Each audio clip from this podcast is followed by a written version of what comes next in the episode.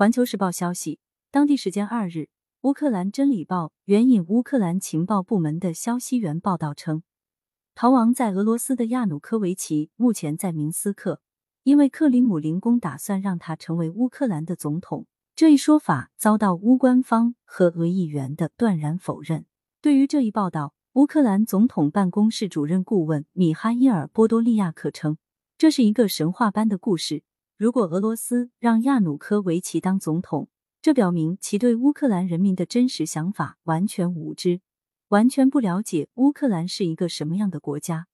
对俄罗斯来说，这是一个致命的错误决定。另外，亚努科维奇已是一个政治僵尸，声名狼藉。他如果回来，一定会招来乌克兰人的激烈反抗。对于乌克兰真理报的这一报道。俄国家杜马独联体事务委员会第一副主席康斯坦丁称，这种假消息完全是乌克兰人自己传播的，以此煽动反俄情绪。俄罗斯并没有恢复亚努科维奇总统权力的计划，只是给他提供庇护。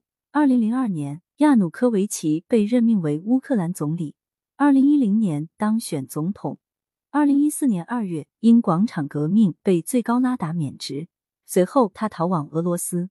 近年来，乌克兰县政府对他提出各种指控，并缺席判处他有期徒刑。目前，他住在莫斯科郊区。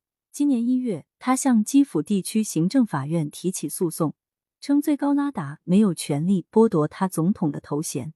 感谢收听羊城晚报广东头条，更多新闻资讯，请关注羊城派。